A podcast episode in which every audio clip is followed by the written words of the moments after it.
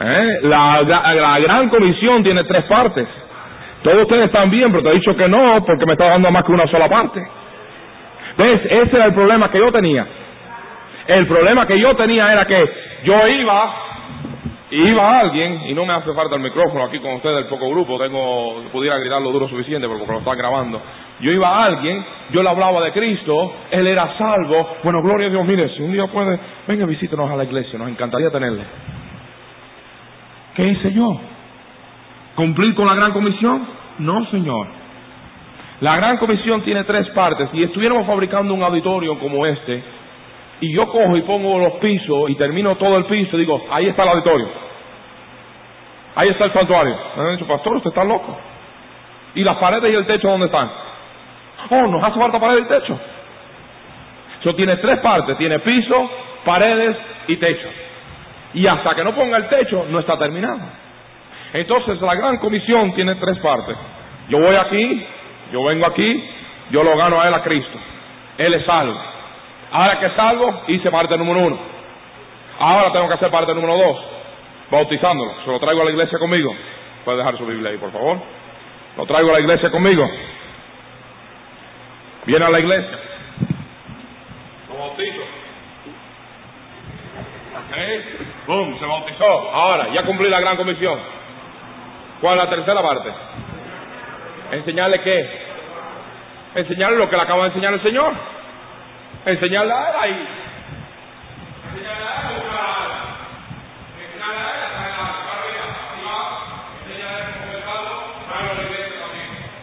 Entonces la gran comisión tiene tres partes. ¿Cuál es? Y bautizar y enseñar a qué? A ir y bautizar y eso es lo que el Señor está diciendo. El Señor está diciendo, gana a alguien a Cristo, tráelo a que sea bautizado y enséñale cómo ganar a alguien a Cristo. Y enseña a esa persona cómo ganar a una persona a Cristo. Y hasta que tu bebito en Cristo no sea un ganador de almas, tú no has cumplido con la gran comisión. Si cada cristiano, primeramente, tomáramos esto en nuestra mente en serio, puede transformar tu pensar. Porque eso fue lo que me transformó a mí. Yo iba, yo ganaba almas, algunas semanas 10 y 15 almas, pero ni uno venía al frente, ninguno de ellos sabía ganar almas. Y hasta que el doctor Fest me enseñó esto a mí, oígame, el Espíritu Santo me dio duro y me dijo, ese es tu problema. Y yo dije, ¿verdad? Mi problema. Empecé entonces a ganar almas y poner énfasis en traerlos, en ser bautizados y en entrenarlos a ganar almas. Yo no le decía a ellos, ¿quieres ir a ganar almas? Porque tú le dices a un recién convertido, te va a decir que no. ¿Sabes lo que yo le decía? Hey Frank, ¿sabes qué? Que me caes bien a mi amigo. Qué gozo que te has sido salvo. ¿Por qué no nos pasamos un ratico juntos el, jueves por la noche? ¿Tienes tiempo? ¿Podría pasar por tu casa y vamos a ir y comer una comedita, algo tú y yo solo, y pasar un poco de tiempo juntos? ¿Estaría bien? ¿Está bien? Nos vamos a pasar tiempo juntos. No le mentí. Pero no le dije que no íbamos a pasar tiempo juntos. ah, ahí me lo llevaba. Me lo llevaba conmigo. A lo mejor íbamos a McDonald's y nos comíamos una cosita o algo. Y a veces ni íbamos a ningún lugar, a veces a un lugar nos pasamos tiempo juntos. Y uh, por supuesto, estos hombres con hombre y mujer con mujer, no lo van a enredar aquí ahora. Y lo llevaba me lo llevaba conmigo y me iba. Y después decía, ¿sabes qué, Frank? Que tengo unas cuantas visitas que me hace falta hacer, hablar a una persona, ¿me acompañarías? No tienes que hablar, no tienes que decir nada, yo hablo, yo lo hago todo, más que me acompañes. Pues vamos un momentico. Yo iba, Mira, a veces, a veces tenía que pelear más adelante, cuando lo hacía unas cuantas veces con él, tenía que pelear para que él no hablara, porque ahora él quería hablar. Y él quería hablar, y él quería decir, yo decía, no, no, tú me dejas que yo hable, tú no hables, tú además que observas, tú déjame que yo hable. ¿Qué estaba haciendo él? Él estaba aprendiendo. Entonces yo me venía al carro después de la visita y decía, Frank, ¿sabes por qué hice esto y esto? Mira, cuando estás ganando alma, esto y esto y esto hace falta. ¿Tú tienes un Nuevo Testamento? ¿No tienes? Sí tienes uno. Ok. ¿Por qué no lo traes uh, el jueves que viene? ¿Pudieras ir conmigo otra vez? Ve, yo estoy disfrutando esto y contigo, ¿ok? ¿Pudieras ir conmigo otra vez? Perfecto. No tienes que hablar, no tienes que decir nada. Y, trae el Nuevo Testamento contigo. Trae el Nuevo Testamento conmigo. ¿Qué hacía yo? Decía, vamos a hacer un mapa en el Nuevo Testamento, déjame ayudarte. Y lo iba entrenando, y entrenando, y entrenando, y entrenando. Sin él ni darse cuenta. No decía, te voy a entrenar cómo ganar almas. No le decía eso. Al tiempo era uno de los mejores ganadores de almas que teníamos. Porque fui, lo gané a Cristo, lo traje para que fuera bautizado y lo entrené a ganar almas. Ahora terminé con él. Ahora, ¿qué tengo que entrenarle a él a hacer? y que sea bautizado y entrena tú a otro a que, a que lo haga. Hermanos, miren, aquí tenemos, oh mío, mi, 3, 6, 7, 1, 2, 3, 4, 5, como 30 personas. 25, 30 personas aquí. Si 25, 30 personas cogieran a una persona y lo entrenaran a ganar almas y después cogieran a otro y a otro y entrenaran a eso, entrenaran a otro, así es como llegamos nosotros de 3 a 200 y pico que estaban ganando almas. En ese asunto personal, personalmente, ¿ok? Primero realiza cuál es la gran comisión. ¿Cuál es la gran comisión? Y bautizar y enseñar. ¿Enseñar a qué? Ahí, bautizar y enseñar. ¿Ok? Muy bien. Número dos. Explica bien el plan de salvación. Y sabe que con permiso de ustedes yo me voy a quitar el saco porque me estoy cocinando.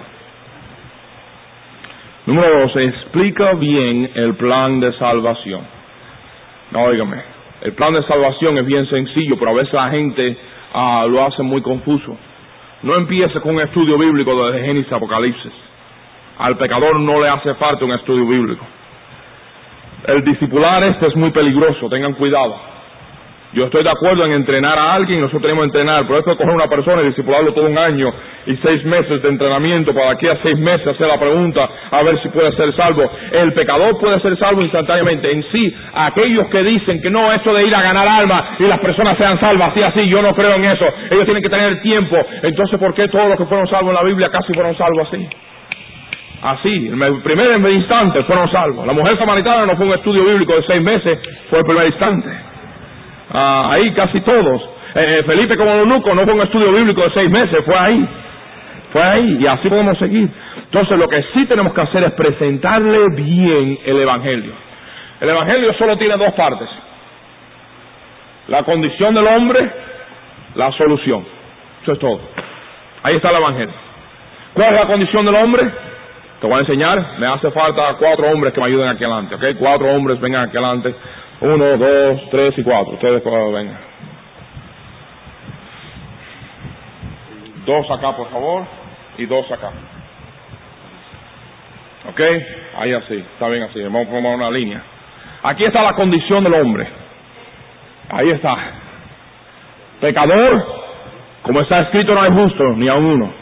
Por cuanto todos pecaron y están destituidos de la gloria de Dios. Ahí está, pecador. Dos, la paga del pecado es muerte. Lo que el pecador merece es el infierno. Entonces, ahí está ya. ¿Cuál es la condición del hombre? Pecador, condenado al infierno ya. No será condenado ya. Como está escrito, no hay justo ni a uno, dice la Biblia. Por cuanto todos pecaron y están, no estarán, están destituidos de la gloria de Dios. Ya están. ¿Ok? esa es la condición del pecador. La solución, ¿cuál es? Cristo murió por nosotros, si le pedimos por fe que nos salve, Él nos salva. Ya, es el plan de salvación entero. Ahí lo tienes. Ahora yo te voy a dar versículos en cada uno de estos y te voy a dar un plan para que pongas en tu Biblia cómo puedas llevar a cabo estas dos cosas. Condición, solución. Acuérdate, condición, solución. Condición, solución. ¿Ok?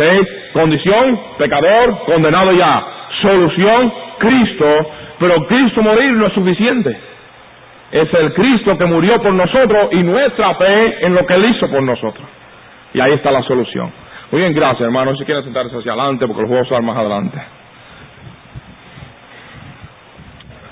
¿Todos tienen sus Biblias? Nuevo Testamento. A ver, todas las Biblias, todos los Nuevos Testamentos. A verlos, a verlos, a verlos. Romanos 3.10. Todos buscan Romanos 3.10. Vamos ahora a hacer un mapa en nuestras Biblias. Romanos 3.10. El único versículo que te tienes que acordar es Romanos 3.10. ¿Cuál es el versículo que te tienes que acordar? ¿Cuál? ¿Dónde queda? Ah, en Romanos. ¿Qué capítulo? Tres. ¿Cuántos años tiene? Diez. Ah, está bien, muy bien. Muy bien, Romanos 3.10, ¿ok? Al lado de Romanos 3.10 pon un 1 y circúlalo. Pon un 1 y circúlalo. Ahora pon 3, 23. 3, 23. ¿Qué quiere decir eso? Eso quiere decir que el primer versículo que vas a leer, ¿cuál es? Romanos 3, 10. Ese va a ser el primero. ¿Cuál va a ser el próximo? Qué inteligentes son ustedes, la verdad, maravilloso. Ok, eso vamos a Romanos 3, 23. Al lado de Romanos 3, 23 pon un 2. ¿Qué significa el 2? Que ese es el segundo versículo que vas a leer. Ok. Y ahora al lado ahí pon 5, 12. 5, 12. Capítulo 5, versículo 12. Muy bien. ¿Qué quiere decir eso ahora? Que el segundo versículo que vamos a leer, ¿cuál es? Romanos 3, 23. Y de ahí vamos a ir a dónde? Oh, ok, vamos al 5.12 entonces. Al lado del 5.12 pon un 3. Y pon 6.23. 6.23. Quiere decir que el tercer versículo que vas a leer, ¿cuál es? Romanos 5.12. Y después de ahí, ¿a dónde vas a ir? Al 6.23, ¿ok? So vamos al 6.23 ahora. Al lado de Romanos 6, 23, pon un 4. Y pon 5, 8. Y pon 5, 8. No, no vayas a 5, 8 todavía, quédate ahí un momentico. Pon un 4 y pon 5, 8. ¿Cuál es el cuarto versículo que vas a leer? Romanos. Y después vas a ir a 5, 8. Pero en paréntesis pon debajo estos versículos que puedes usar también. Apocalipsis 20. Apocalipsis puede ser APC. Algunos le llaman revelaciones. Pero Apocalipsis 20, 14 y 15. 20, 14 y 15 y 21, 8. No, si vas de Romanos 6, 23 Apocalipsis está bien, pero vuelve a Romanos 6, 23. por eso te dije pon paréntesis. Apocalipsis 20, 14 y 15 y 21, 8. ¿Cuál es el primer versículo que vas a leer? 3.10. Desde Romanos 3.10 ¿a dónde vamos? A 3.23. De Romanos 3.23 entonces ¿a dónde vamos? Romanos 5.12. Romanos 5.12 al 6.23. Del 6.23 en paréntesis podemos ir a dónde? Apocalipsis 20, 14, 15 y 21, 8. Después de Apocalipsis 21, 8, ¿a dónde vuelvo? A Romanos 6, 23, ¿ok? Ahora, después de Romanos 6, 23, ¿a dónde voy? Romanos 5, 8, ahí lo tienes al lado, ¿no? 5, 8, ¿ok? So vamos a Romanos 5, 8. Ahí vas a poner un 5. Y vamos a poner 10, 13. 10, 13. ¿Ok? Le pones un 10, 13 ahí. Quiere decir que a dónde vamos a ir ahora. A Romanos 10, 13. ¿Y sabes qué? Que a mí se me cayó la página de Romanos 10, 13. Ahora me acabo de dar cuenta, mi Nuevo Testamento se le cayó Romanos 10, 13. Bueno, gloria a Dios, sigue la Biblia. Ah, ok, vas a Romanos 10, 13. So, ahora al lado de Romanos 10, 13 vas a poner un qué? Un 6 un 6. Y vas a leer Romanos 3, 10, 13, ¿ok? Ahora, al lado de Romanos 10, 13, que pusiste un 6, pon Romanos 10, 9 al 11. ¿Ok? Al final del versículo 11, de Romanos 10, 11, pon Mateo, MT, 10, 32. Mateo 10, 32. ¿Ok? Muy bien. Vamos a repasar un momentico ahora. El primer versículo que tenemos, ¿cuál es? Tres días. Al lado de Romanos tres días tenemos un qué? ¿Qué número? Uno. Y después ahí al lado que tenemos? 3.23. O vamos a Romanos 3.23. Al lado de Romanos 3.23, ¿qué tiene? Dos. ¿Y qué más? Romanos 5.12, ¿ok? Vamos a Romanos 5.12, al lado de Romanos 5.12, ¿qué hay? Un 3, ¿y qué otro versículo? 6.23, o voy a 6.23 y ¿qué hay? Un 4, ¿y qué versículo hay? 5, 8, pero en paréntesis hay Apocalipsis 20, 14, 15 y 21, 8. Pero el versículo, después que vaya a eso y vuelvo otra vez a Romanos 6, 23, el próximo versículo, ¿cuál es? Romanos 5, 8. Voy a Romanos 5, 8. La Romanos 5, 8 que tengo. ¿Qué número? No, no, no, ¿qué número? Un 5. Quiere decir que ese es el quinto versículo ahora. Y entonces, ¿qué, qué versículo tengo al lado? Romanos 10, 13. Voy a Romanos 10, 13. ¿Qué hay al lado de Romanos 10, 13? Un 6. ¿Y qué hay? Romanos 10, 9 al 11. Al lado de Romanos 10, 9, no sé si te lo dije, puedes poner un 7. Puedes poner un 7. Y al final del versículo 11 que tienes, Mateos 10, 32. No, óigame bien. Ahora que tienes eso, yo quiero darte una breve demostración de ganar a una persona a Cristo. Dice hermano Fernández, ¿por qué está poniendo tanto énfasis en esto? Yo te dije, el primer punto es realiza cuál es la gran comisión. El segundo es explica bien el plan de salvación. Muchas veces personas no, déjeme decir una cosa, la oración no es lo que salva una persona. ¿Oyeron? Recibir a Cristo, además que reciba a Cristo, no salva una persona. Es comprender lo que está haciendo y creer. Y puede venir la oración y el recibo a Cristo, pero, ah, yo recibo a Cristo y no sabe lo que está haciendo. Los católicos reciben a Cristo en la hostia. Ellos creen que están recibiendo a Cristo. eso es un mal concepto. Entonces tenemos que estar seguros que la persona está comprendiendo y que comprenda bien estos cuatro puntos que te di aquí. ¿Cuáles son los cuatro puntos? Y puedes apuntar estos cuatro puntos, ¿ok? Los cuatro puntos que tú quieres cubrir en ganar almas son estos. Número uno, todos somos pecadores. ¿Ok? Número uno, todos somos pecadores. No, fíjense que dije, todos somos, no tú eres. ¿Me entienden? No, no, no, no crucifiques a alguien, ponte tú al mismo nivel de esa persona. Todos somos pecadores. ¿Ok? Ahí vas a cubrir Romanos 3.10 y 3.23. Los primeros dos versículos cubren ese primer punto. Todos somos pecadores.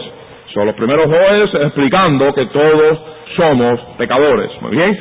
Ahora, el próximo, déjame decir, los cuatro hombres que tenía, démelo acá un momentico. ¿Dónde están los cuatro hombres? Vengan acá un momentico.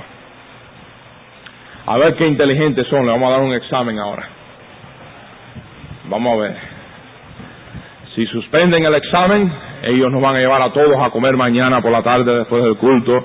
Ah, ahora, ustedes van a hacer los cuatro puntos, presentando el plan. Esta es la condición del hombre, ¿se acuerdan? Esta es qué? La solución. Usted va a hacer el punto número uno. Punto número uno es todos somos pecadores, ¿se acuerdan de ese? Todos somos pecadores. Hay dos versículos con ese, ¿cuáles son? Romanos 3.10 y 3.23. 3.10 y 3.23, ¿ok? Él ha manejado toda la noche sin parar, hermano Frank, y yo voy a ser más misericordioso con él, pero los otros tres los voy a crucificar aquí esta mañana. Ahora, So, aquí tenemos punto número uno, que es todos somos pecadores. Romanos 3.10 y 3.23. Punto número dos. Hay un castigo por el pecado. Hay un castigo por el pecado. Hay un castigo por el pecado. La muerte física y espiritual. Con eso y después voy a explicar todo. La muerte física y espiritual. el punto número dos, ¿cuál es? Hay un castigo por el pecado. La muerte física y espiritual. La muerte física, Romanos 5, 12. La muerte espiritual, Romanos 6, 23. ¿Te acuerdas de eso? ¿Cuál es el punto tuyo? Hay un castigo, por el pecado. ¿Cuál es el castigo por el pecado? La muerte y espiritual. Por muerte física, ¿qué versículo? Romanos 5, 12. Para muerte espiritual, Romanos 6, 23. ¿Ok? Si no te acuerdas de esto, pierdes tu salvación. Ahora, vamos al próximo aquí. Ahora ya tenemos aquí la condición del hombre. Ahora vamos aquí a la solución. La solución es que Cristo murió por nosotros. ¿Qué versículo tú crees que es ese? El próximo. Romanos 5, 8. ¿Ok? Después de Romanos 6, 23, ¿a dónde vamos? A Romanos 5, 8. Mas Dios muestra su amor para con nosotros en que siendo aún pecadores, Cristo murió por nosotros. Ahí está, usted tiene bien fácil. usted se la sacó la lotería hoy aquí. Ah, yo no creo en la lotería, pero de todas maneras. Ahora, aquí lo único que usted tiene que acordarse, mi hermano, es Cristo murió por nosotros, Romanos 5, 8. Eso es todo. Esto lo tiene más difícil, pero usted lo tiene fácil. Ahora, ¿por quién murió Cristo? ¿Pero van a ir todos al cielo? Oh. So, Cristo murió por todo, pero no van a ir todos al cielo. ¿Qué tienen que hacer para ir al cielo? ¿Eh? Todo aquel que invocar en el nombre del Señor será salvo. Con fe pidiéndole al Señor, Señor, reconozco que soy un pecador, reconozco que merezco el infierno, reconozco que tú tomaste mi lugar en la cruz y te pido de corazón que me salves y me lleve al cielo y confío en ti como mi única esperanza para el cielo. Y eso me salva. Si tú eres, pídele a Cristo que te salve y Él te salva. Romanos 10, 13. ¿Te acuerdas de eso? You can remember that. Okay. All right. Vamos a ver. ¿Cuál es el punto suyo? Amén, amén. Yo viéndolo, yo lo creo. Ahora, ah, los versículos son Romanos. 3, 10 3, 23. Ah, excelente. Ah, una mano para él. ¿eh? Pasó el, primer examen. Tremendo. Ahora vamos al próximo. ¿Cuál es el punto suyo? Todos estamos destituidos. Ok, hay un castigo, Un castigo por el pecado. Pecado. ¿Cuál es ese castigo? la muerte, ¿La muerte qué? muerte física ¿Y? y espiritual. ¿La muerte física? Romanos 5, 11, 12. 5, 12, Ah, bastante cerca. Ah, y, ah, y la muerte espiritual, Romanos. 6, 23. Amén. Vamos a dar una mano de todas maneras, ¿eh? Tremendo. Ok, ahora aquí este tiene la parte más dura de todas. ¿Cuál es el tercer punto? Eh, versículo 5.8, Romanos 5.8. ¿Y? No me diga eso. Ah, traigan el látigo. Eh. Cristo murió por nosotros. ¿Cómo se te va a olvidar eso? Eh? Cristo murió por nosotros, ¿ok? Vamos a dar una mano de todas maneras a él ahí, ¿eh? Ok, y ahora aquí. Romanos 10.13, pide a Cristo que te salve y él salva. Ahí está, y ahí tienes el plan de salvación. Enterito todo, ¿ok? Gracias, pero vamos a hacer una cosa. Uno de ustedes quédese aquí, quédate aquí tú conmigo, los demás se pueden sentar. Gracias, hermano.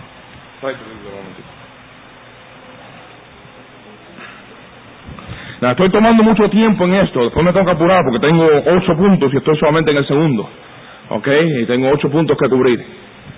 Pero esto es vital. ¿Ok? Te voy a usar aquí un momentico tu Biblia y vamos a hacer una cosa aquí. Yo te voy a enseñar en breve cómo ganar una persona a Cristo. ¿Ok? Cómo ganar una persona a Cristo. Ah, y, y esto eso lo voy a hacer en breve porque si no tenemos el tiempo de hacerlo tan detallado como quisiera.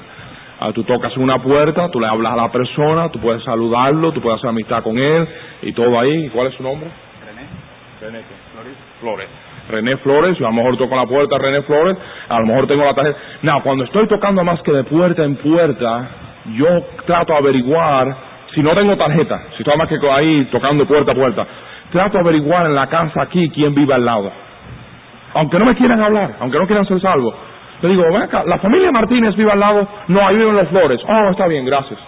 Ajá, averiguó el nombre de la familia, ¿eh? Averiguó el nombre de la familia. Ahora voy a decir, la familia Flores es algo mucho más fácil cuando tú das un nombre. Si todo es posible, tú puedes conseguir un nombre, es más fácil que te abran la puerta. Si yo toco en la puerta y dicen, ¿quién es? Digo, la familia Flores. Oh, sí, Hermes Fernández. ¿Quién saben ellos quién es Hermes Fernández? ¿Eh? Pero si menciono el nombre de ellos, menciono el nombre mío, casi siempre me abren la puerta. Casi siempre. Yo no sé si aquí es como Chicago, que a veces no te abren la puerta por nadie en el mundo. Y, ah, y, ah, y, ah, por eso uso ese tema. Ok, so vengo a él. Vamos a, no tenemos tiempo de cubrir todo eso en detalle. Pero vengo a René ahora aquí y le estoy hablando ahora a René Flores aquí de Cristo. Ya, ya, vine, lo saludé. René, ¿cómo estás? Que bueno, yo soy Hermes Fernández. Vengo aquí de la primera iglesia bautista y estamos visitando aquí en el área y, y pasamos por aquí un momentico. Yo sé que usted está ocupado, tiene mucho que hacer, nosotros estamos de corre, corre. Pero me gustaría hablar con usted un momentico. Venimos especialmente a visitarlo con usted. ¿Pudiéramos pasar y hablar con usted un momentico? No tengas pena de pedirle pasar. Mucho mejor es entrar en una casa y hablarle de Cristo que parado en la puerta. Si yo me puedo sentar con él en la sala, es mucho mejor que parado en la puerta. So, si todo es posible, yo quiero pasar. Y yo quiero entrar. Y yo, si me deja pasar. Si no me deja pasar, digo, no, no hay problema. Bueno, mire, otro día paso y hablo con usted. ah, pero no hay problema. Ha sido un gozo, la verdad, René, para conocerle. Ah, ¿Me permite hacer una pregunta? Y de todas maneras le doy el plan de salvación. Eh, pero le hago creer que me voy. ¿Me entiende? Le hago creer que me voy. Digo, bueno, gracias, que Dios le bendiga. Otro día entonces pasado. Pero antes de irme, ¿me permite hacer una pregunta? Y ahí empiezo con el plan de salvación y se lo doy en la puerta si puedo. Pero si posible, quiero pasar primero y entrar en la casa y sentarme. Vamos a suponer que ya entramos en la casa y estamos sentados ahí. A lo mejor hablo un poquitico con él sobre la familia, sobre esto, de dónde eres. ¿Dónde eres, René? De Honduras, sí. ¿Qué parte de Honduras? Sí, ¿llevas mucho tiempo por aquí? Siete años. ¿Y qué te trajo por acá? ¿Otros familiares o tú eres el primero de la familia? ¿Tu mamá? Bueno, qué bueno. ¿Dónde vive tu mamá? Aquí me invito en Brooklyn. Ah, qué bueno, qué bendición. Bueno, y a lo mejor hablo un poquitico con él, pero no mucho tiempo. No te metas media hora hablando. Y entonces, este es la cosa clave aquí, cómo empezar el plan. ¿Me permites hacerte una pregunta? Dilo conmigo. Me permite hacerte una pregunta. Dilo conmigo. Me permite hacerte una pregunta. ¿Más que le dice eso? ¿Me permite hacerte una pregunta? Si usted fuese a morir hoy, ¿está 100% seguro que iría al cielo? ¿Ok? Dilo conmigo. Si usted fuese a morir hoy, ¿está 100% seguro que iría al cielo? Dilo conmigo. Si usted fuese a morir hoy, está 100% seguro que iría al cielo. Dilo conmigo, si usted fuese a morir hoy, está 100% seguro que iría al cielo. ¿por qué es tan importante esta cosa? Porque si no, tú no sabes ni cómo empezarla. Eso te ayuda a ti a empezarlo. Me permite hacer una pregunta. Y ahí te da algo para tú empezar, algo ahí definitivo. La mayor parte no, quién sabe. No, ¿cómo va a ser? No, que yo no sé. No, eso nadie sabe. La próxima pregunta, estas preguntas son claves. Y eso es bueno que están grabando, hermano, para que compren la cinta después, lo oiga, lo oiga, te aprendas estas preguntas, ¿ok? La próxima pregunta es esta. Si yo pudiese enseñarle de la Biblia cómo usted puede ir al cielo, ¿haría usted lo que la Biblia dice si fuese algo que usted pudiera hacer? ¿Cogieron eso conmigo? ¿Eh? Y no vamos a tener que todos repitan eso, no vamos a pasar aquí todo el día. Pero ok, esta es la pregunta. Si yo pudiera enseñarte la Biblia cómo tú puedes ir al cielo, ¿harías lo que la Biblia dice si fuera algo que tú pudieras hacer. ¿Ok? Y él entonces coge y dice, bueno, sí, yo, yo, yo creo que trataría. O bueno, yo no sé si pueda. Bueno, por lo menos me permites explicarte. Déjame explicarte. Entonces, aquí yo voy y yo le digo esto. Miren, René, yo nunca he muerto. Como tú puedes ver. Y yo no creo que tú nunca has muerto. Y la verdad es que ni tú ni yo sabemos lo que hay después de la muerte. Porque ninguno hemos muerto. En sí, nadie sabe lo que hay después de la muerte, porque nadie ha muerto y ha vuelto otra vez a decirnos, excepto uno. ¿Sabe quién fue ese uno? Que vino de los muertos, Jesucristo. Entonces, el único que nos puede decir cómo ir al cielo, cómo ir allá, a lo que hay después de la muerte, es el Señor Jesucristo. Entonces, yo no sé, usted no sabe, Él sí sabe, eso queremos ver lo que Él dice. ¿Me entiende? Y mira, eso desarma a montones de personas. Eso desarma porque no pero la iglesia dice el papa dice y el papa murió y sabe lo que hay en el otro lado ha regresado algún papa alguna vez a decirnos no entonces mejor lo que Cristo dice. Y ahora eso me lleva derechito a cuál versículo. Ah qué clase más inteligente. Vamos adelante. Ahora vamos a ir a Romanos 3.10 ¿se acuerda que tenía cuatro hombres aquí adelante? cada uno de esos hombres representaba un punto ¿están conmigo? El primer punto, ¿cuál era? ¿Cuál? Todos somos pecadores. lo primero que quiero hablarle a él, ¿qué cosa es? Todos somos pecadores. Eso le digo. René, la primera cosa que tenemos que saber es que todos somos pecadores. Aquí en Romanos 3.10 nos dice la Biblia, mira si miras conmigo, como está escrito, no hay justo ni aun uno. ¿Cuántos justos hay? Ninguno. ¿Sabe lo que es justo? Perfecto, bueno, sin defecto ninguno, sin mancha. ¿Cuántos justos hay? Ninguno. Ahora la Biblia va a decir más. La Biblia dice, por cuanto todos pecaron y están destituidos de la gloria de Dios. ¿Cuántos pecaron? Todos. ¿Sabe lo que es pecado? Pecado es mentira, malas palabras, envidia, codicia, robo, cualquiera cosa que yo desobedezca la ley de Dios es pecado. ¿Cuántos han pecado? Por cuanto todos pecaron. ¿Eso me incluye a mí? ¿Ah, verdad? ¿Me incluye a mí? ¿Eso te incluye a ti? Entonces, de acuerdo con la Biblia, ¿he pecado yo contra Dios? De acuerdo con la Biblia, ¿ha pecado usted contra Dios? Por cuanto todos pecaron y están destituidos de la gloria de Dios. No, fíjense bien en algo, que leemos el versículo, explicamos el versículo y aplicamos el versículo. ¿Me oyeron? Leemos el versículo, explicamos el versículo y aplicamos el versículo. Vuelvo a repetirlo si alguien quiere escribirlo. Leemos el versículo, explicamos el versículo y aplicamos el versículo. El problema que muchas personas no hacen profesión de fe es que algunos van así. René, déjame decirte algo. La Biblia dice, como está escrito, no hay justo ni a uno. Y después dice, por cuando todos pecaron y están destituidos de la gloria de Dios. Y después más aquí adelante nos dice, en Romanos 5, 12, mas el pecado entró en el mundo por un hombre, por el pecado muerte. Y aquí en Romanos 6, 23 nos dice. Y después nos dice que en Romanos 5, 8, ahora pide a Cristo que te salve. ¿Eh? No. Él tiene que comprender. Yo creo que el plan de salvación es sencillo y el explicarlo debe ser sencillo, no lo compliques. Pero él tiene que comprender. ¿Qué tiene que comprender? Cuatro cosas. ¿Cuáles cosas? Todos somos pecadores. Ah, hay un castigo por el pecado, el castigo de la muerte física y espiritual. Cristo murió para tomar ese castigo por nosotros. Y cuarto, si tú pones tu fe en Cristo y le pides que te salve, Él te salva. Bien sencillo, pero él tiene que comprenderlo. si se fijan, le leí los versículos, se los expliqué. Now, dos cositas más. Te estoy dando tanto que no puedes coger y obtenerlo todo o absorberlo todo. por eso es maravilloso la cinta. Te, pido que compre la cinta y lo oiga, lo oiga, lo oiga, lo oiga, lo oiga. Porque te estoy dando muchas cosas que la mente no puede captarlo todo de un viaje, ¿ok? Pero ahora, si te fijas, le estoy haciendo preguntas continuamente.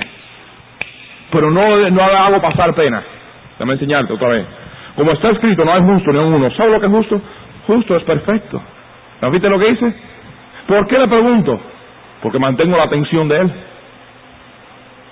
Cuando estoy preguntando otra cosa, usa el nombre de la persona, todo posible. De nuevo, y de nuevo, y de nuevo, y de nuevo, y de nuevo.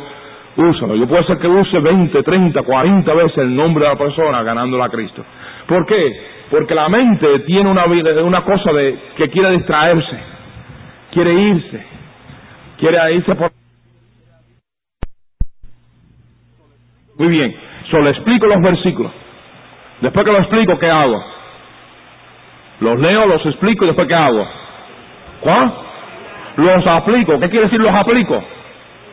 Que Él se dé cuenta que hemos pecado contra Dios. No, fíjense, yo soy uno de esos todos. Yo he pecado contra Dios. Yo lo reconozco, yo lo admito. Sería un mentiroso si te dijera que no. ¿Has pecado tú contra Dios?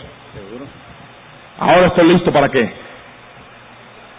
El próximo punto. Ya terminé el primer punto, ahora voy al segundo punto. ¿Cuál es el segundo punto? Hay un castigo por el pecado. Hay, ahora le digo, ahora René, la segunda cosa que necesitamos saber es que hay un castigo por el pecado. El castigo es la muerte física y espiritual. Hablar Romanos 3.23, ¿qué número tengo? ¿Qué tengo? 5.12, eso voy a ir a 5.12. ¿Me están comprendiendo? Se lo haciendo muy complicado. ¿Ok? Ok, muy bien. 5.12. ¿Ok? Y aquí le voy a leer Romanos 5.12. Y le leo Romanos 5.12. Por tanto, como el pecado entró en el mundo por un hombre y por el pecado la muerte, así la muerte pasó a todos los hombres por cuanto todos pecaron. Ok, le está hablando de decirle, René, vamos a morir. Lo que está diciendo aquí es que vamos a morir.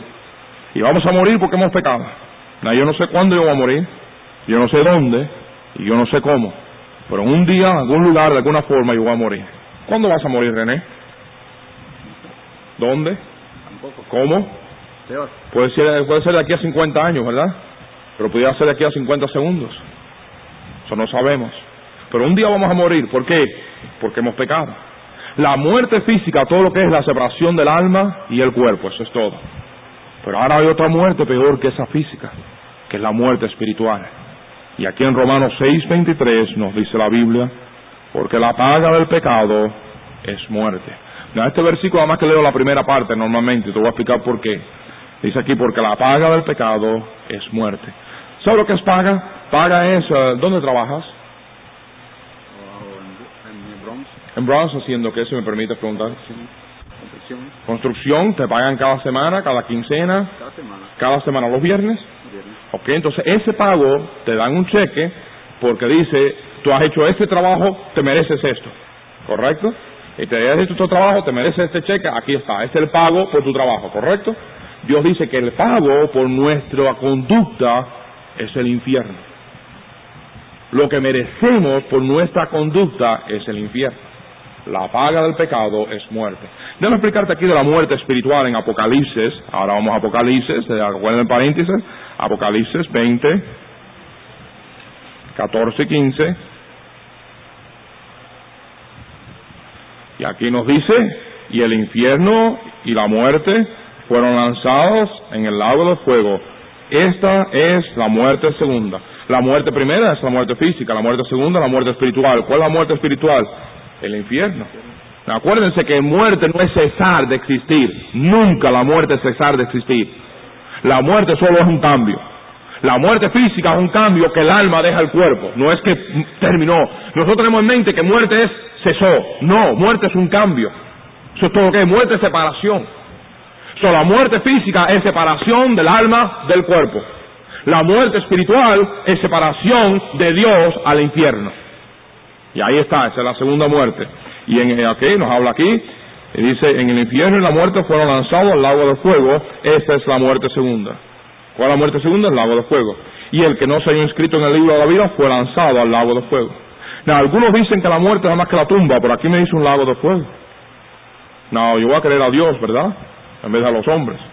Por si acaso hay un poco de influencia testigo de Jehová, yo tiro eso ahí gratis, ¿ok? Ahora, 21.8, y este, está, este es el mejor de todos, mírenlo conmigo. Más a los temerosos e incrédulos, a los abominables y homicidas, a los fornicarios y hechiceros, a los idólatras y a todos los mentirosos, su parte será en el agua ardiendo con fuego y azufre, que es la muerte segunda.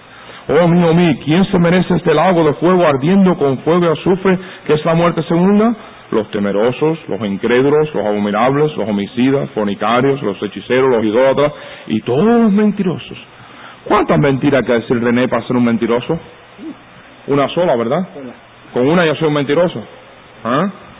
No, ser sincero conmigo. Yo te voy a ser sincero. No odio admitirlo, pero yo he dicho mis mentiras. ¿Ah? ¿Has dicho alguna mentira alguna vez?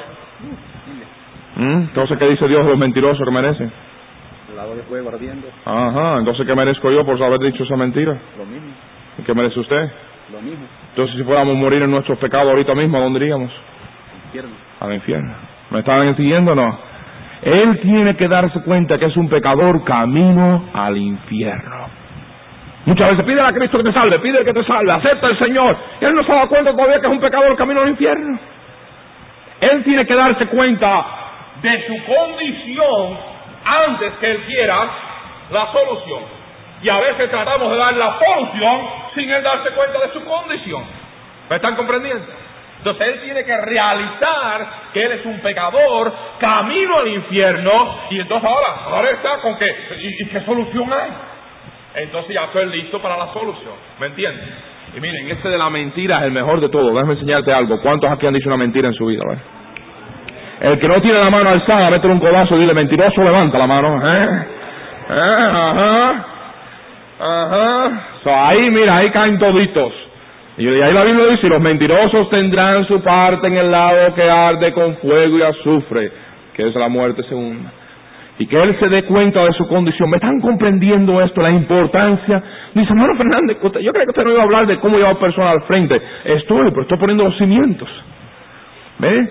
Muchas veces personas hacen oraciones y oraciones y oraciones que ni comprendieron bien lo que hicieron esta persona tiene que comprender bien. Él se tiene que dar cuenta que él está camino al infierno, que si él muere en ese instante, él va a para siempre y para siempre en el lago de fuego. Ahora él está listo para la solución. No, después de estos versículos, ¿a qué versículo vuelvo otra vez? Se me olvidó. Y es una mentira también, ¿eh? ¿Eh?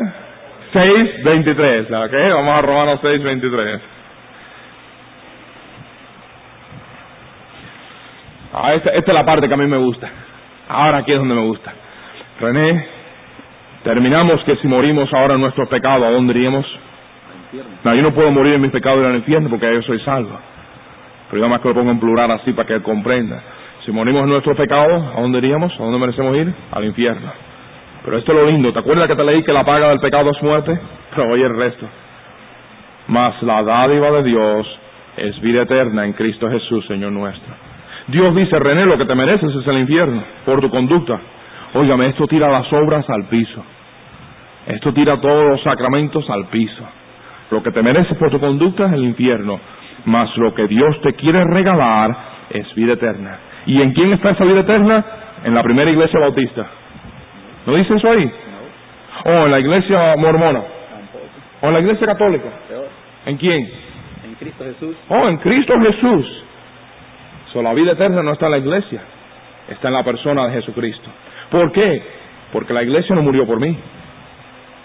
Cristo fue quien murió por mí. La Virgen no murió por mí. Cristo fue quien murió por mí. Y el único que resucitó de los muertos y venció la tumba fue Cristo. mira aquí lo que nos dice en Romanos 5, 8. Mas Dios muestra su amor para con nosotros en que siendo aún pecadores, Cristo murió por nosotros. ¿Qué cosa? Que Dios muestra su amor para ti y para mí, que siendo nosotros pecadores, Cristo murió para tomar nuestro lugar. ¿Te acuerdas que te dije que el castigo del pecado es la muerte? Tú y yo tenemos que morir porque hemos pecado. ¿Pecó Cristo alguna vez? No. Entonces, ¿por qué murió Él? Él murió para tomar tu lugar, René, y para tomar el mío. Para pagar por nuestros pecados. Para comprar la vida eterna hay que ofrecer una vida justa. ¿Tú puedes ofrecer una vida justa? No hay nadie justo. ¿Quién es el único que puede ofrecer una vida justa? Cristo. Entonces, Cristo compró la vida eterna por ti y por mí. Pagó por mi pecado, por ti y por mí. Y hoy te la quiere regalar. Qué lindo, ¿verdad? No, ¿por quién murió Cristo? ¿Por todos? ¿Van a ir todos al cielo? Entonces, ¿quién va a ir al cielo? ¿Los buenos? No hay nadie bueno. Entonces, ¿quién va a ir? Vamos a ver, aquí la Biblia nos explica. ¿Me están, ¿Me están siguiendo o no me están siguiendo? ¿Ok? Vamos adelante, por favor. Porque todo aquel que invocar en el nombre del Señor será salvo. ¿Quién es todo aquel? Cualquiera. Cualquiera que invocare, ¿qué quiere decir invocar? Pedir. ¿En quién? En el nombre del Señor será salvo. Eh, eso me parece una promesa, ¿verdad? Será salvo, ¿verdad? ¿Miente Dios? ¿Cumple Dios con su palabra? Casi siempre. Siempre. Él siempre cumple con su palabra. Si no cumple con su palabra es un mentiroso. ¿Puede Dios mentir? No. Entonces, ¿qué dice Dios? Todo aquel que invocar en el nombre del Señor será salvo. Si yo de corazón le pido que me salve, reconozco que soy un pecador, camino al infierno, le pido que me salve, ¿qué dijo él que le haría? Que me salve, ¿verdad? Entonces, ¿tú crees que si tú le pidieras a Cristo que te salvara y confiara que Él pagó por tus pecados en la cruz por ti, ¿tú crees que Él te salvaría? ¿Tú crees que Él cumpliera con su palabra? Yo creo que sí. Ahora ya está listo él para la oración.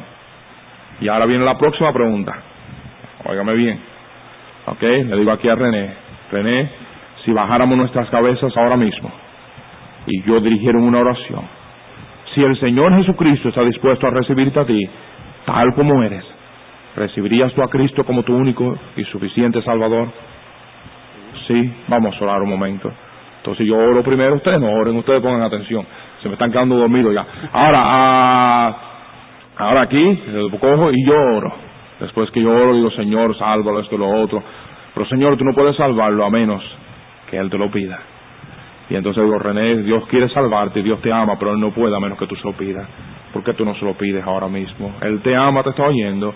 Él te oye tanto aquí como si estuviéramos en la iglesia, aquí en tu casa. Pídele que te salve. Y entonces Él a veces tiene problemas con la oración. Yo digo, yo te puedo ayudar, pero mira, las palabras no valen nada si no es de tu corazón pidiéndoselo a Dios. Que tú me digas una palabra y yo te ayude con la oración. Mira, del techo no pasa, René, si no es de tu corazón hablando con Dios. Y ahí entonces que le pide a Cristo que le salve, ¿ok? Y entonces le pide a Cristo que le salve y ahí volvemos entonces a Romanos 10, 13. Y otra vez que fue que le pide a Cristo que le salve y le digo ahora a René, ¿qué fue lo que usted hizo? ¿Usted le pidió a Cristo que le salvara? ¿Se lo acaba de pedir? ¿Qué dice Dios que le haría? Porque todo aquel que invocar en el nombre del Señor, será salvo. Todo aquel. ¿Usted uno de esos todo aquel? Ahora sí. Sí. Porque si René invocar en el nombre del Señor, René será salvo. Es una promesa.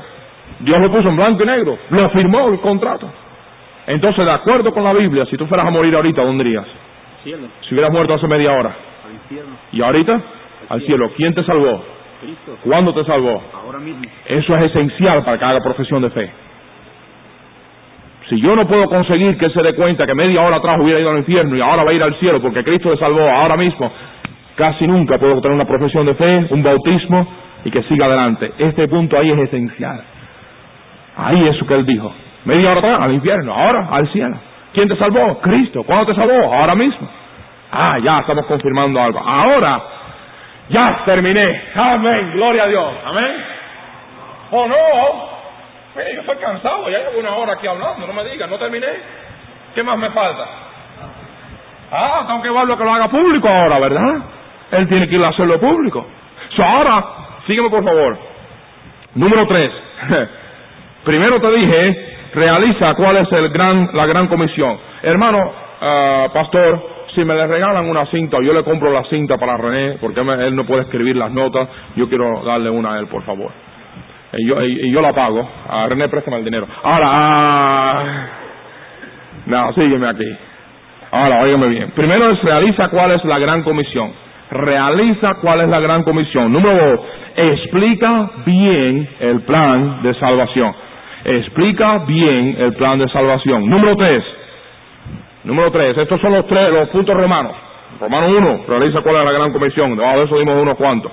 Romanos dos, explica bien el plan de salvación. Romanos tres, pon el mismo interés para que lo haga público que pusiste para que fuese salvo. Acógelo bien, no te pierdas esto. Pon el mismo interés para que lo haga público que pusiste para que fuese salvo.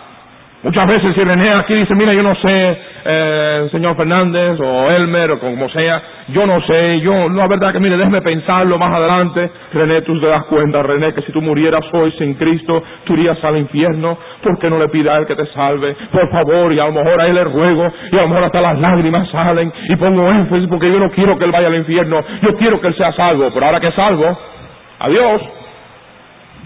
No, yo tengo que poner ese mismo énfasis para que Él lo haga público. Sígueme. La Biblia dice aquí, porque todo aquel que invocar en el nombre del Señor será salvo. Usted le pidió a Cristo que le salvara. ¿Quién le salvó? ¿Cristo? ¿Cuándo le salvó? ¿Hoy? ¿De dónde le salvó? Del infierno. Ahora, hay algo que Cristo quiere que usted haga por él. Te grita. Ahí está la próxima pregunta. Hay algo que Cristo quiere que tú hagas por él. Mira aquí conmigo Romanos 10, 9 al 11 que si confesares con tu boca que Jesús, eh, con, tu, boca al Señor Jesús y creyeres en tu corazón que Dios se levantó los muertos, serás salvo. Porque con el corazón se cree para justicia, tú creíste de corazón, ¿verdad? Pero mira lo que dice, más con la boca se hace confesión para salud o salvación. Porque la Escritura dice, todo aquel que en Él creyere no será avergonzado. ¿Tú creíste en Él? ¿Tú le pediste a Él que te salvara? ¿Tú pusiste tu fe en Él? ¿Te da vergüenza admitirlo? ¿No estás avergonzado de admitirlo?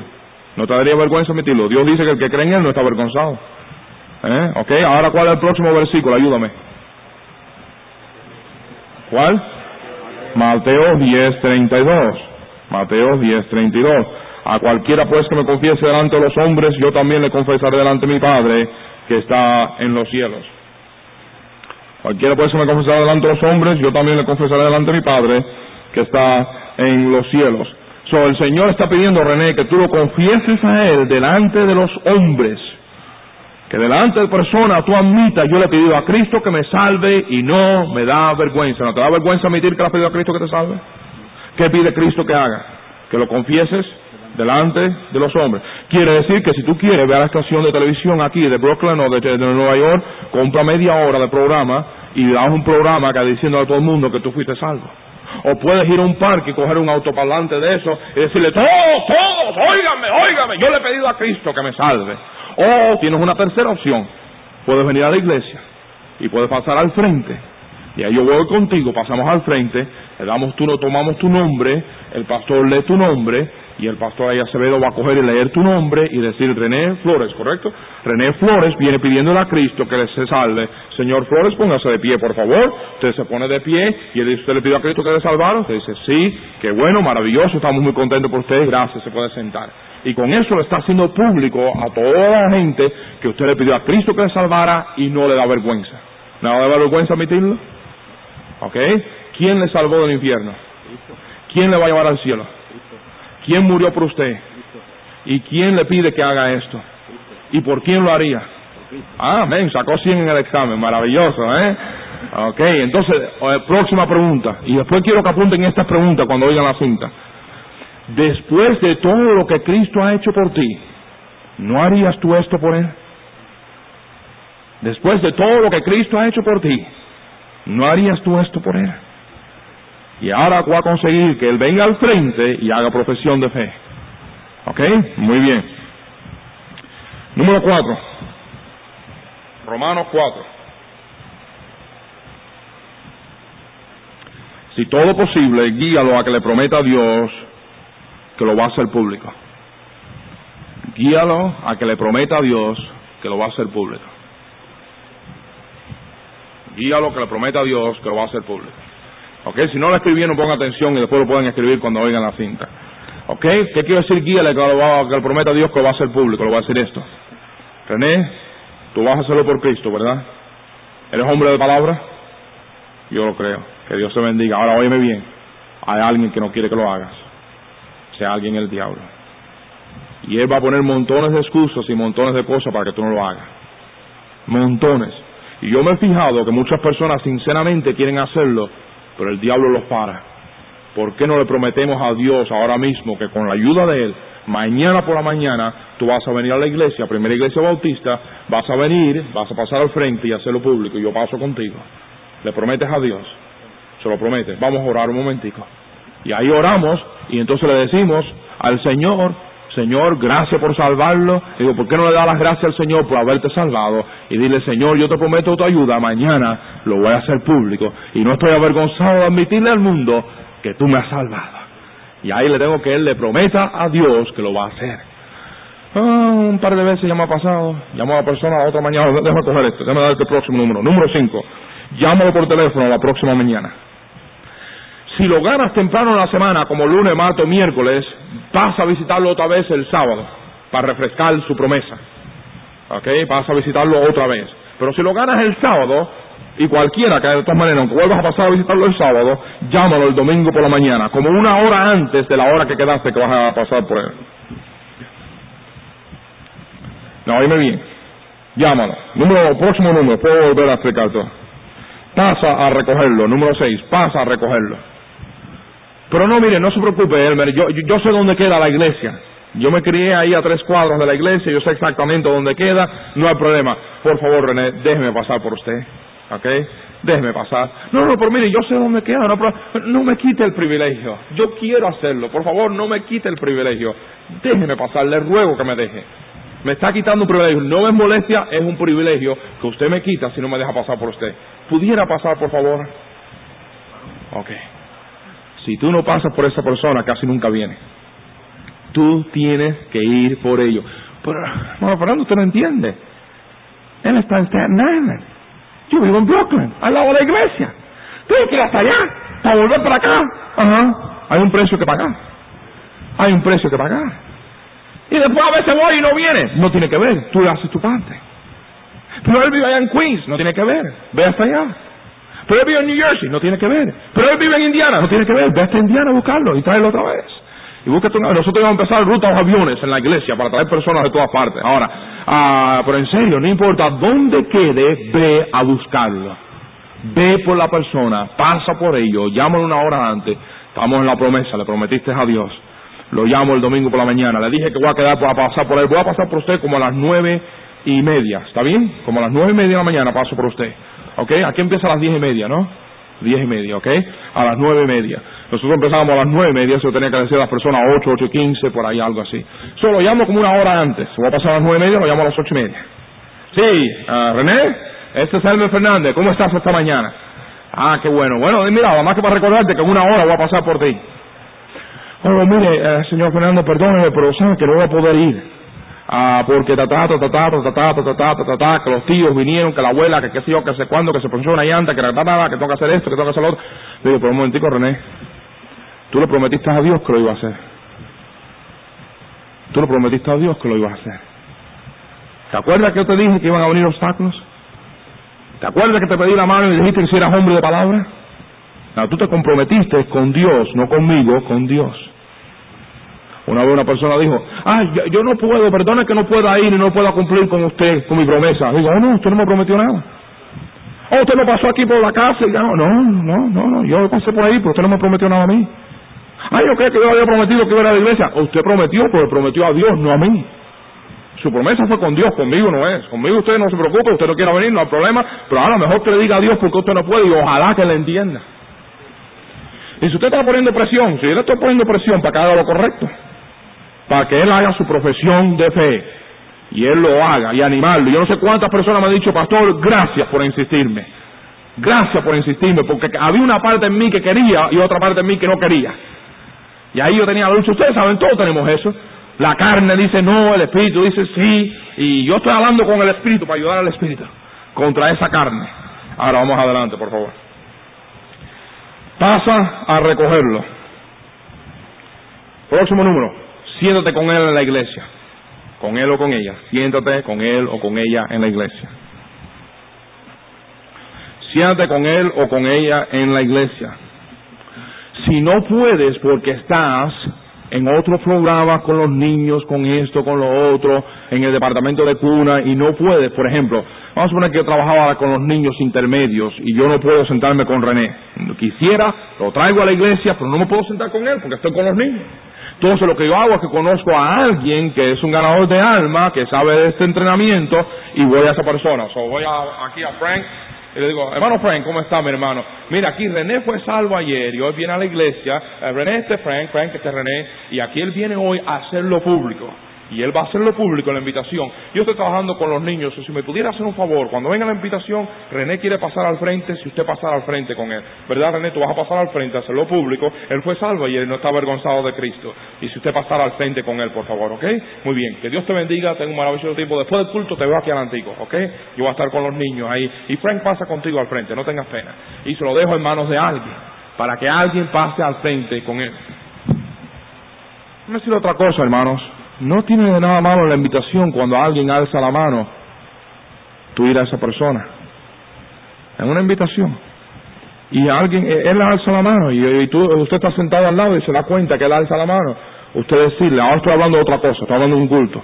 Usted ir a él y decirle, señor René, ¿usted sabe cuándo muera que va a ir al cielo? No, no lo sé. Me fijé que alzó la mano.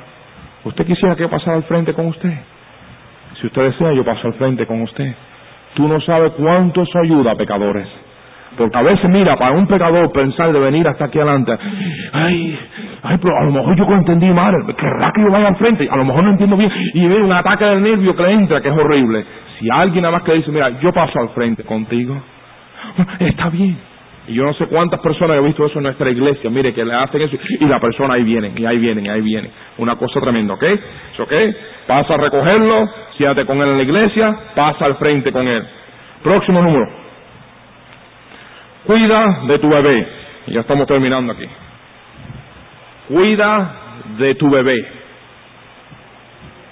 A veces decimos, ah, él fue salvo y nunca ha venido a la iglesia, nunca lo ha hecho. yo dudo de su sinceridad. Yo no dudo tanto de su sinceridad como la clase madre que tú eres. ¿Mm? ¿Hay aquí alguna mamá que tiene un bebé de uno, dos, tres meses? ¿Alguna que hace? ¿Ninguna hora? ¿Eh? muchas mamás aquí, ¿cuántas mamás han tenido un bebé de uno, dos, tres meses? A ver, levanta la mano, ¿ok? No, óigame bien, cuando ese bebé tenía dos o tres meses, o un mes, y empezaba a llorar, ¿qué tú le hacías? Sí, cállate, tienes hambre, ve a la nevera o al refrigerador y búscate algo. Si naciste sinceramente, tú fueras al refrigerador y te buscaras tu propia leche. Mira, pastor, eso es estupidez, eso es tontería. Porque ese bebé hay que darle la leche. Ese bebé hay que cargarlo. Ese bebé hay que bañarlo. Ese bebé hay que cambiarle los pañales. Bueno, ¿sabes qué? René ahora es mi bebé. Yo tengo que cargarlo. Yo tengo que darle la botellita de leche. Yo tengo que llevarlo a la iglesia. Y usted está trayendo a la gente a la iglesia cargado. Por supuesto, mi bebé. Es mi bebé, lo tengo que cargar a la iglesia. Usted está ahí empujando a la iglesia. No lo estoy empujando, lo estoy cargando. ¿Por qué? Porque es mi bebé. Y él es un bebito. Y tengo que cuidar de mi bebé. Y la verdad es que a veces nosotros, por ser malas madres, dejamos los bebés abandonados y tirados por donde quiera. En Chicago ha pasado unas cuantas veces una cosa que para mí me es inconcebible, una mamá dar a luz un bebé y dejarlo en un latón de basura, aún con los, con los fríos extraordinarios de las áreas de Chicago y Nueva York, y dejar ahí el bebito en un latón de basura que ella dio a luz, y tú piensas, ¿cómo en el mundo una mujer puede hacer eso? Sin embargo, como cristianos lo hacemos montones de veces. Tenemos un bebito que Pablo dijo, vosotros somos mis hijos en el Evangelio. Y en el Evangelio son casi como tus hijos. Estas personas, por supuesto, son hijos de Dios y lo sabemos y todo. Y no son hijos literalmente nuestros, pero es mi bebé, que tengo que cuidar de él.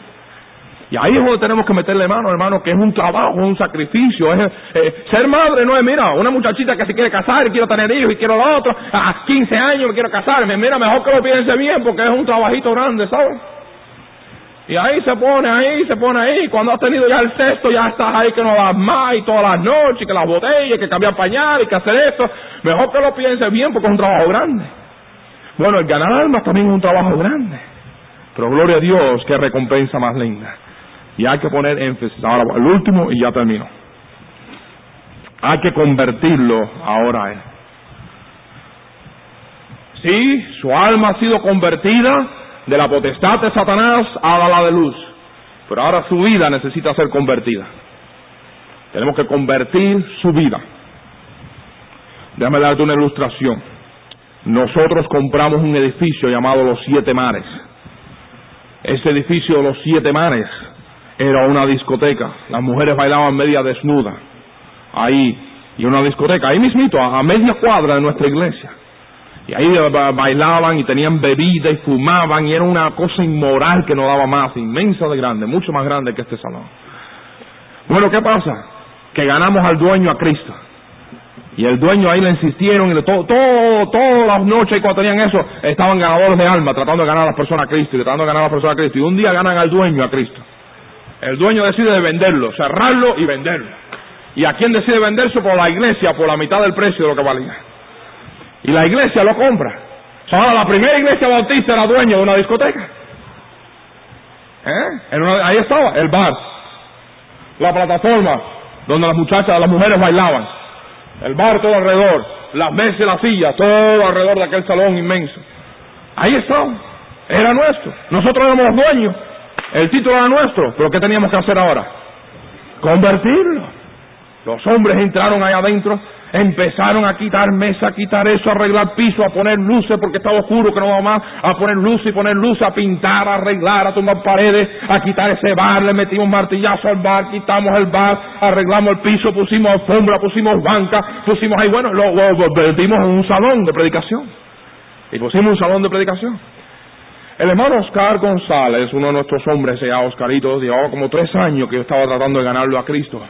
El sábado anterior la había ganado su esposa Cristo y él no quiso ser salvo, pero él prometió que él venía a la iglesia el domingo. So ella y él vinieron el domingo a la iglesia y él, y él no se daba cuenta de dónde quedaba exactamente, pero ahí cuando llegamos todo le entró. Y después de la invitación, Oscarito pasa al frente a recibir a Cristo. Cuando pasa al frente a recibir a Cristo, me dice, pastor, es un momento muy emocional para mí. Y digo, bueno, mi hermano, yo sé, recibir a Cristo es un momento muy emocional. Y dice, no, pastor, usted no entiende. Yo venía aquí antes. Y en el mismo lugar que las muchachas bailaban antes, ahora usted estaba bailando, que diga predicando. Adelante. Y en el mismo lugar que ellas bailaban, usted estaba predicando. Y en el lugar donde yo tomaba la bebida alcohólica, ahora estaba oyendo el Evangelio. Sentado, yo no podía creer mis, mis oídos y por mis ojos lo que yo estaba viendo y oyendo. Que este lugar era un lugar de predicar la palabra de Dios.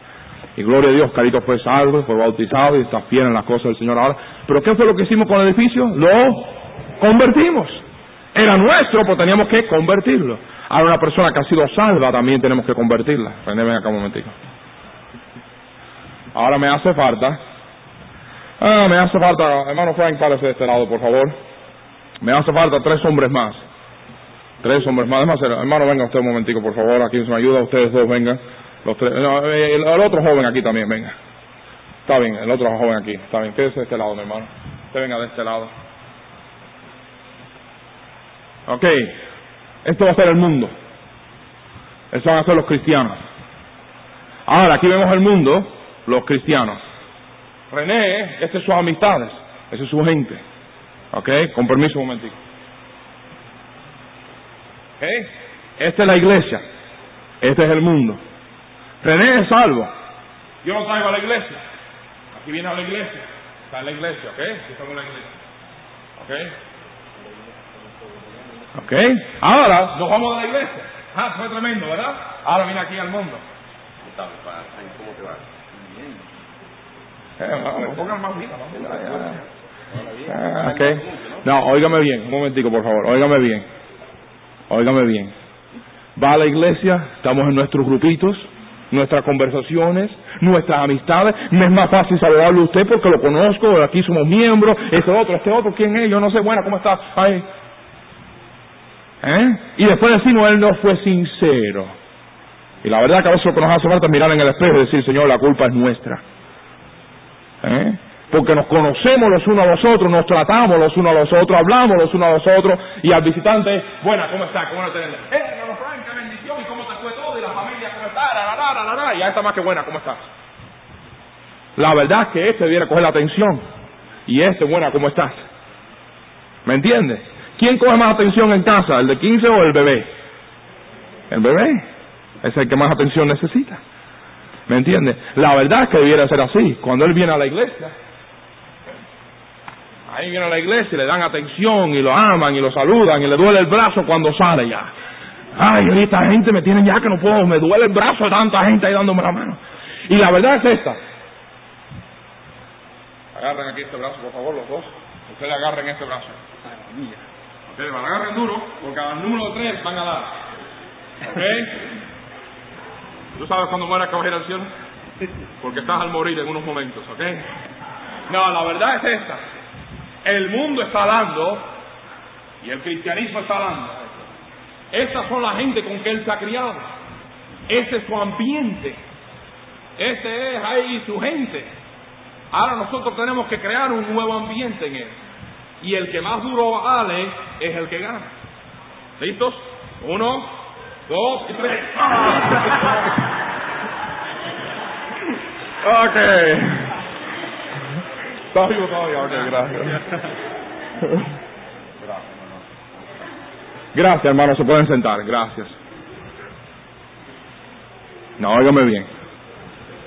Sigue un momentico. El pobre yo creo que tiene costillas ya. ¿eh? Ahora, oígame un momentico. Yo sé que la decisión final es de René. Y yo sé que él tiene que hacer la decisión final, cuál de los dos. Pero yo quiero mirar a Dios ya en la cara y decir de todo corazón, yo hice todo lo posible. Yo hice todo lo posible, yo traté, yo traté. Francisco Mendoza en nuestra iglesia, que yo te dije anoche que por un año lo estuvieron visitando. Bueno, Nordo Valencia cogió y Francisco Mendoza vivía en un edificio de apartamentos y tenían baile todos los sábados. Y todos los apartamentos iban a un apartamento cada sábado y se alternaban los apartamentos y tenían bailes y fiesta y tomadera. Bueno, Francisco fue salvo. Pero ahora, ¿qué pasa? Que todos los sábados por la noche a esos bailes hasta las 2, las 3 de la mañana. Y ahora él está en eso y sabes, la nota, poco a poco él tiene que ir cambiando. ¿Sabe lo que hizo Arnoldo? Le dijo, mira Francisco, ese es un ambiente pasado. No podemos estar en ese ambiente ahora como cristianos. Nosotros vamos a tener una fiesta en mi casa el sábado por la noche cristiana. ¿Por qué tú no vienes a mi casa? Él no iba a tener una, él, hizo una por él. Invitó a otros hermanos, invitó a uno que, tomara, que tocara guitarra, otros que, que cantaran, y esto y lo otro. Vamos a tener una fiestica cristiana.